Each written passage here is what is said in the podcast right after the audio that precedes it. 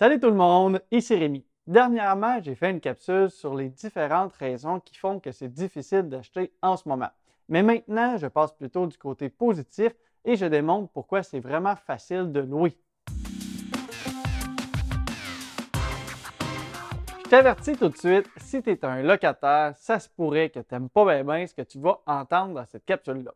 À l'inverse, si tu es un propriétaire ou si ton but c'est de devenir propriétaire, tu devrais être vraiment content du contenu qu'il va y avoir. Dans tous les cas, je t'invite à aimer la vidéo. Tu peux même écrire en commentaire c'est quoi ta situation et on pourra en parler tout le monde ensemble parce que des fois, je trouve ça un petit peu bizarre de toujours parler seulement à la caméra. Premièrement, il faut savoir que de mon côté, je ne suis pas un méchant propriétaire, ou du moins, je ne pense pas l'être. Dans le sens que j'ai jamais été chiant avec mes locataires et j'essaye pas d'être abusif et de faire passer des hausses de plusieurs centaines de dollars pour aucune raison. En fait, je dirais même que la moyenne de mes prix de logement doivent être de 20% en bas de la moyenne du prix du marché. Et oui, vous avez bien compris, c'est vrai que je laisse probablement de l'argent sur la table, mais en même temps, j'ai des bons locataires, j'ai pas de trouble, mon taux de mauvaise créance est moins de 0,05% et avec tout ça, mes immeubles sont quand même rentables. Pour ceux qui se demandent comment j'arrive avec des chiffres comme ça, eh bien la réponse est toute simple, c'est tout simplement que j'achète au bon prix. Mais bref, ce n'est pas de ça que je veux parler aujourd'hui. Donc mes loyers, au final, sont pas chers. Par exemple, j'ai des chambres qui sont louées à 380 J'en ai aussi d'autres qui sont louées à seulement 420 par mois. Et en plus, avec la chambre, ça vient meubler, il y a la literie, il y a Internet, c'est chauffé éclairé, ça vient même avec les ustensiles, la vaisselle, tout ça dans la cuisine, en plus d'avoir accès aux aires communes comme les salons, la buanderie et tous les autres endroits. Pourtant, dans ma ville et dans la région autour, les chambres se louent normalement autour de 450 à 550 dollars par mois. J'en ai même vu qui vont jusqu'à 630 dollars par mois et pourtant, c'est seulement une chambre, ils n'ont pas de salle de bain privée et pas vraiment de grands espaces communs. Bon, là, il doit y avoir deux sortes de personnes en ce moment. Ceux qui me trouvent un bon propriétaire, qui trouvent que je suis gentil et que j'aide les locataires. Et les autres, ils doivent trouver que je suis cave parce que je ne vais pas me chercher le maximum que je peux sur mes immeubles. Eh bien, je vous dirais que la réponse finale se trouve probablement entre ces deux-là. En fait, en ce moment, il faut se l'avouer, c'est vrai, c'est quand même très difficile de devenir un propriétaire.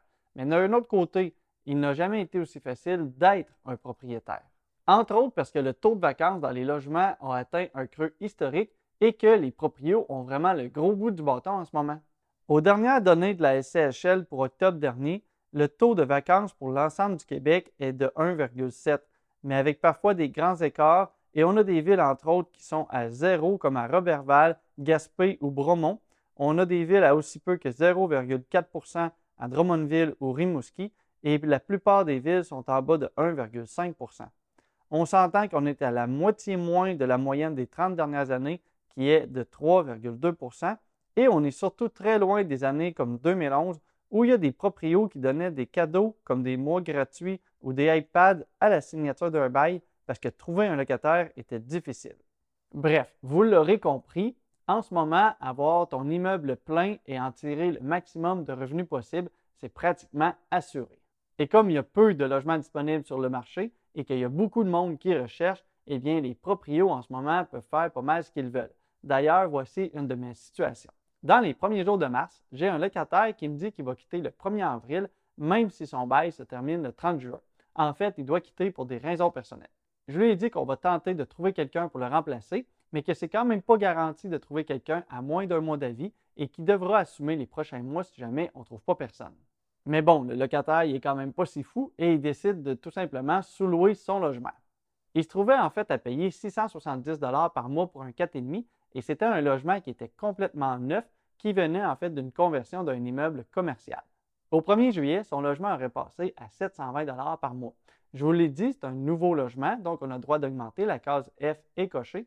Et j'ai quand même pas voulu être chiant et faire une augmentation démesurée. J'ai fait seulement un 50 pour rattraper tranquillement la valeur du marché, parce que même à ce prix-là, on se trouve sous la valeur du marché. De son côté, il a donc affiché le logement pour faire une sous-location à un prix de 720 Attachez-vous bien, en moins de 12 heures, il a reçu 106 messages. Il a même fait cinq visites de son appartement par lui-même le soir même de l'affiche de son annonce. Et tout le monde là-dedans était prêt à signer pour le 1er avril, donc avec moins d'un mois d'avis. En bref, on voit que le marché est complètement déstabilisé. En voyant ça, j'ai tout simplement décidé de briser le bail avec le locataire actuel dans le but de le libérer de toutes ses obligations et d'afficher ma propre annonce. Mais comme ça ne me tentait pas de gérer 106 messages, j'ai décidé qu'au lieu de l'afficher à 720, je l'ai plutôt affiché à 950 soit une hausse de 280 par rapport au prix actuel. J'ai quand même reçu plein d'intérêts, j'ai fait faire trois visites et maintenant, depuis plus d'une vingtaine de jours, le logement est loué à un prix de 950 en ayant bien indiqué que le prix payé avant était de 670 dans le bail, donc ici, il n'y a rien de caché. Maintenant, à ce prix-là, dans ma région, à 950 pour un 4,5, c'est quand même très bien loué. Au final, le bail est maintenant brisé. On va gagner 840 de plus d'ici le mois de juillet et ensuite, on va gagner 230 par mois à tous les mois. C'est quand même pas rien. Tout ça pour dire qu'en ce moment, il faut savoir aussi qu'il ne faut pas tomber dans l'abus des locataires, mais en ce moment, c'est un bon moment pour remettre les revenus de vos immeubles à niveau. Parce qu'avec toutes les dépenses qui augmentent et les prix qui grimpent à vue d'œil, assurez-vous d'avoir des prix comparables au prix du marché afin de s'assurer de ne pas se retrouver sans argent pour pouvoir entretenir vos immeubles et ainsi perdre de la valeur.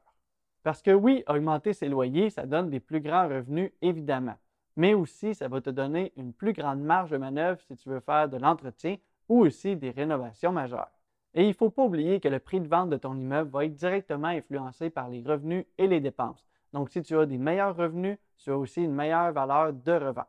Il ne faut jamais oublier que la rentabilité, c'est un tout, dans le sens que si tu réussis à être rentable sur un immeuble, eh bien, ça va te dégager des liquidités et tu vas réussir à en acheter d'autres. Et grâce au fait que tu vas avoir un plus gros parc immobilier, tu vas te rapprocher plus rapidement de ta liberté financière. Voici maintenant quelques trucs qui vont vous servir afin d'augmenter les loyers. L'idée est quand même de toujours rester dans le côté légal et aussi non abusif auprès des locataires. Et maintenant, la première méthode pour augmenter les loyers et de s'assurer qu'ils sont au prix du marché est tout simplement de l'augmenter du minimum permis à tous les ans. Trop souvent, je vois des propriétaires qui ne font pas d'augmentation pendant 3, 4, 5 ans et qui sont surpris que le locataire refuse la grosse augmentation au bout de 5 ans dans le but de rattraper les autres années d'avant. Au lieu de faire ça, pensez tout simplement à augmenter de façon constante à tous les ans, ne serait-ce que de 2 ou 3% minimum. Une deuxième option pour réussir à augmenter les loyers, c'est de faire des rénovations. Il y a d'abord les rénovations esthétiques, ce que j'appelle du maquillage, et aussi des rénovations majeures. Faire du maquillage dans un logement comme repeinturer, rafraîchir un plancher ou changer un lavabo, c'est vrai que ça va rentrer dans les dépenses pour le calcul du logement, mais ça ne donnera pas droit direct à une augmentation. Mais comme c'est le locataire directement qui va en profiter, eh bien, voyez avec lui sur un arrangement du coût que vous allez prendre une fois que vous allez faire ce genre de travaux-là. Disons que votre but était déjà de refaire la peinture d'un des logements, eh bien, vous pourriez proposer au locataire de remettre tout son logement au goût du jour avec la peinture et de faire ainsi une augmentation, disons, de 50 par mois. De l'autre côté, il y a les rénovations majeures. Et dans ce cas-là, le montant des rénovations que vous avez faites, ça va vous donner un montant minimal direct que vous pouvez appliquer sur la hausse de vos loyers. Donc, disons que tu mets 50 000 de rénovation majeure dans un logement, eh bien, tu pourras minimalement augmenter de 158 par mois. C'est peu quand on regarde tout le montant de la dépense que tu viens de mettre dans le logement, mais en même temps, c'est quand même pas rien.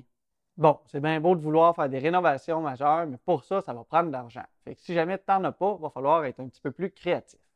Une autre façon, c'est entre autres d'augmenter les services auprès de tes locataires. Parce que de plus en plus, entre autres, on voit des propriétaires qui offrent Internet à même le bail. Et il y a une raison derrière ça, c'est tout simplement que c'est rentable. Si on enlève les frais d'installation, on se retrouve environ avec un frais de 100 par mois pour pouvoir offrir Internet haute vitesse illimitée à ses locataires. Disons qu'on a un immeuble de 6 logements et qu'on peut, grâce à Internet, augmenter les loyers de 50 par mois par logement. Eh bien, en enlevant le frais mensuel, on se retrouve quand même avec des revenus nets supplémentaires de 200 dollars par mois. 2400 dollars par année pour faire absolument rien, moi je le prends. Tu peux aussi proposer des choses comme une laveuse sécheuse payante pour l'ensemble de ton immeuble. Bref, pour des choses comme ça, il y a des possibilités d'avoir vraiment peu de frais et d'avoir une bonne rentabilité. Aussi, assure-toi de rentabiliser le plus possible, oui, tes logements, mais aussi tous les autres espaces que tu as avec ton immeuble. Par exemple, est-ce que tu as des rangements qui sont disponibles que tu pourrais venir ajouter au bail ou bien est-ce que ton stationnement pourrait devenir une source de revenus? L'idée ici, c'est d'être créatif et de maximiser tes espaces. Maintenant, une autre manière d'augmenter les logements, Et c'est d'ailleurs celle que j'utilise le plus avec mes locataires et c'est tout simplement d'être franc Il faut dire que quand le loyer d'un appartement est bas, eh bien, en tant que propriétaire, on se retrouve quand même limité dans notre marge de manœuvre afin de pouvoir augmenter la qualité de vie des locataires. Donc, quand je veux faire passer une grosse hausse de loyer, eh bien, je m'assois avec le locataire et tout simplement, je prends le temps de lui dire que c'est dans le but d'augmenter les services, de faire des rénovations et de réussir à entretenir l'immeuble convenablement. Dans mon cas, à 95% du temps, je réussis à augmenter les loyers grâce à cette façon-là et le locataire comprenne bien la situation. D'ailleurs, il y en a souvent qui ne voudront pas quitter ou venir à s'obstiner avec le propriétaire dans le but de seulement économiser quelques dizaines de dollars par mois. Voilà, ce sont quelques-uns des moyens efficaces pour augmenter vos loyers. Et comme j'ai dit au début, c'est le temps de faire un melting pot de tout ça et de vraiment augmenter, d'aller chercher les plus grandes valeurs que vous pouvez sur votre loyer. Et si jamais il n'y a aucune de ces façons-là qui fonctionne pour vous, eh bien, il reste entre autres une solution et c'est le fameux cash for key qu'on entend très souvent. Ça, ça veut dire de tout simplement prendre un arrangement avec son locataire afin de pouvoir briser son bail moyennant une compensation financière. Disons que vous avez un locataire qui paye 800 dollars par mois pour son logement, mais que celui-ci est grandement sous la valeur du marché qui vaudrait plutôt 1400 dollars par mois. Chaque situation est différente, mais disons que dans ce cas-ci, on pourrait proposer 5000 dollars dans le but de briser son bail et qu'il quitte le logement. S'il accepte, vous lui faites signer la feuille de résiliation du bail et vous payez 5 000 Suite à son départ, vous allez pouvoir augmenter le logement de, disons, 600 ce qui va vous donner quand même des revenus supplémentaires de 7 200 par année. Donc, dès la première année, vous allez rentrer dans votre argent que vous avez payé pour le faire quitter et en plus, vous allez grandement augmenter la valeur de votre immeuble. Faites-vous-en pas, je ne suis pas en train de devenir un mauvais propriétaire et j'invite personne à abuser des locataires. Mais l'inflation et la hausse des prix du marché, eh bien, ça touche tout le monde, qu'on soit propriétaire ou locataire. Et il faut quand même s'assurer de rester avec des immeubles rentables si on veut réussir à être capable de les entretenir, mais aussi à être capable d'en acheter d'autres. Donc, pensez toujours à augmenter vos loyers parce qu'au final, l'immobilier, c'est un business et l'argent, ça va être quand même au cœur de votre réussite. Merci de ton écoute. Bon succès.